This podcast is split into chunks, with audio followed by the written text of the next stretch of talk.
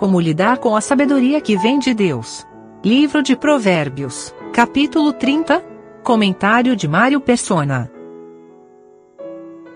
A Bíblia não explica quem é esse Agur, filho de Jaque. Se ele era uma pessoa uh, ou uma pessoa que tinha esse nome, ou se ele é apenas um pseudônimo de Salomão. Mas de qualquer maneira, ele, ele estabelece bem a, a base, os fundamentos, para qualquer ser humano tratar com a sabedoria que vem de Deus. E esse fundamento é reconhecer a própria ignorância. Na verdade, versículo 2: Na verdade, eu sou mais bruto do que ninguém. Não tenho entendimento do homem, nem aprendi a sabedoria, nem tenho o conhecimento do santo. Depois de se declarar ignorante, totalmente ignorante das coisas de Deus, ele coloca algumas perguntas no sentido das perguntas que Deus fez a Jó, no final do livro de Jó, quando Deus se, se revela a Jó: Quem subiu ao céu e desceu? Quem encerrou os ventos nos seus punhos? Quem amarrou as águas na sua roupa? Quem estabeleceu todas as extremidades da terra?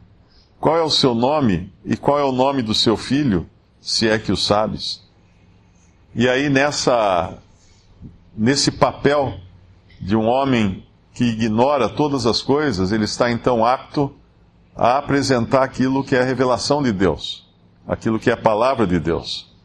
Toda a palavra de Deus é pura, escudo para os que confiam nele. Nada acrescentes às suas palavras para que não te repreendas e seja, sejas achado mentiroso, mentiroso.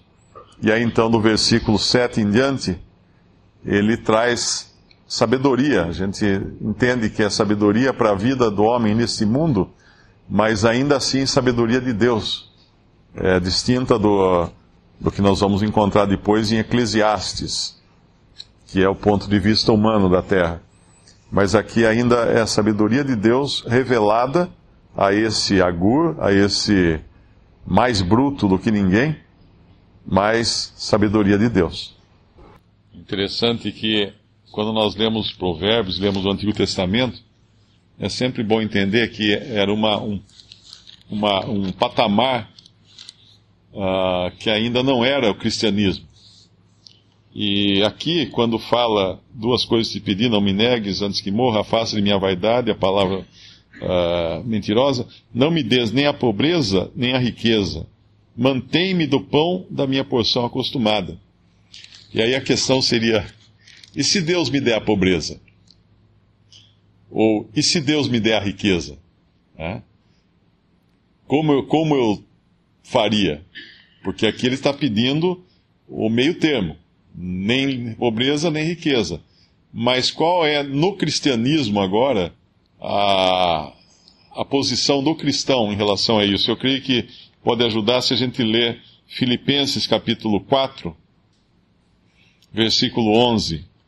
Não digo isto como por necessidade, porque já aprendi a contentar-me com o que tenho. Sei estar abatido e sei também ter abundância. Em toda maneira e em todas as coisas, estou instruído tanto a ter fartura como a ter fome, tanto a ter abundância como a padecer necessidade. Posso todas as coisas naquele que me fortalece esse o apóstolo Paulo mostrando uma experiência aqui que, que vai até além da, da experiência ali do, uh, de Provérbios, se é de Salomão ou, ou não, mas colocando-se numa condição que já ele não pede nem riqueza nem pobreza, uh, ele não, não pede, ele, não, ele, ele deixa totalmente nas mãos de Deus. Ele deixa completamente nas mãos do Senhor. E ele vai ficar satisfeito com o que vier. Por isso que ele fala, sei, uh, sei estar satisfeito em tudo, né? Ele fala, sei estar contente. Sei estar abatido, sei ter abundância. De toda maneira, em todas as coisas, estou instruído, tanto ter fartura como ter fome. Posso todas as coisas naquele que me fortalece.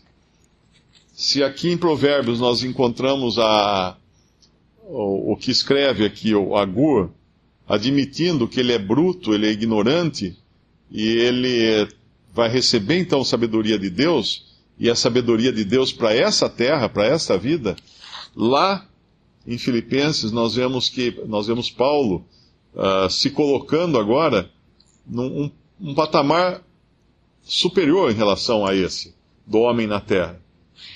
Porque ele, ele já não pede, ele simplesmente sabe de onde vem o poder para ele suportar tanto uma coisa quanto a outra e estar contente em qualquer situação, que é o que ele fala aqui. Nos versículos seguintes, no versículo 10 em diante, nós vemos uma descrição muito clara do que é o mundo hoje, né? Uh, Indo direto para o versículo 15, a sanguessuga tem duas filhas, a saber, dá, dá. E aí ele fala das coisas que nunca se fartam. E é assim o homem. O homem nunca se farta. O homem vai querer ganhar na loteria mesmo, porque nós somos insaciáveis, né? A gente nunca acha que, que é o suficiente ou que é aquilo que Deus nos deu, que é da maneira que Ele quis para nós. Há uma geração que amaldiçoa o pai e não bendiz a sua mãe, diz no versículo 11. Há uma geração que é pura aos seus olhos e nunca foi lavada da sua imundícia. Há uma geração cujos olhos são altivos, cujas pálpebras são levantadas para cima. Há uma geração cujos dentes são espadas e cujos queixais são facas para, consum para consumirem na terra os aflitos e os necessitados entre os homens. Que, que descrição melhor poderia existir para o ser humano? Nós, nós somos assim na nossa, na nossa natureza. Nós não respeitamos as autoridades, as potestades, nós nos achamos puros aos nossos olhos, nós somos altivos e nós, nós queremos realmente consumir uh, dentes como espadas, né, que fala, queixais como facas queremos destruir, consumir, eh, furar a fila. Primeiro eu. É, esse é o sentimento do homem no seu estado natural. Tem dois versículos aqui que me, me ajudaram bastante. Um é o versículo 19, com respeito a,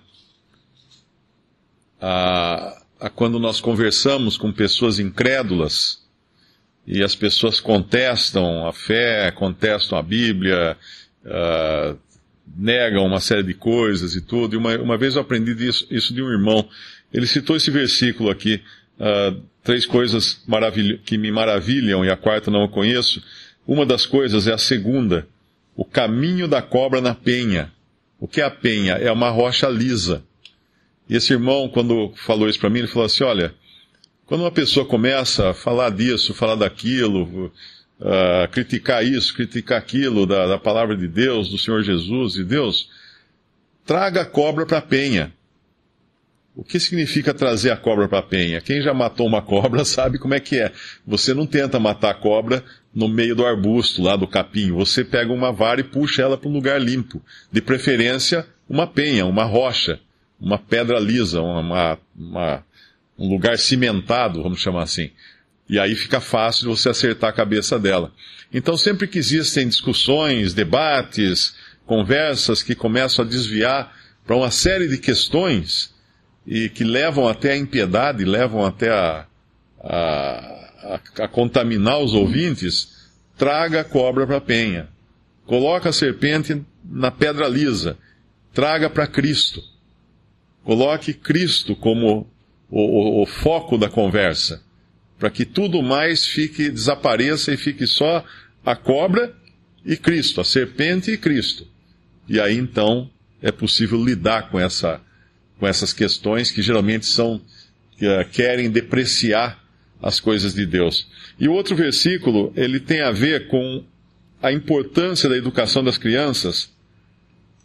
E o versículo 17 e ele é seríssimo. Quando a gente vê aqui uh, pro lado da criança que, que não obedece, ou do filho que, que despreza os seus pais, e um pouco antes falou no versículo 11, há uma geração que amaldiçoa seu pai e não bendiza sua mãe. E aqui no versículo 17, os olhos que zombam do pai, ou desprezam a obediência da mãe, corvos do ribeiro os arrancarão, e os pintãos da águia os comerão. É difícil pensar numa imagem mais gráfica de, de, de ruim, coisa ruim que pode acontecer para aqueles que desprezam seu pai e desprezam sua mãe. Olhos que zombam do pai ou desprezam a obediência da mãe, corvos do ribeiro o arrancarão, os arrancarão, e pintãos da água, água os comerão. É a primeira parte que uma pessoa moribunda no deserto, a primeira parte que as aves de rapina comem uh, são os olhos. Eles vão primeiro nos olhos.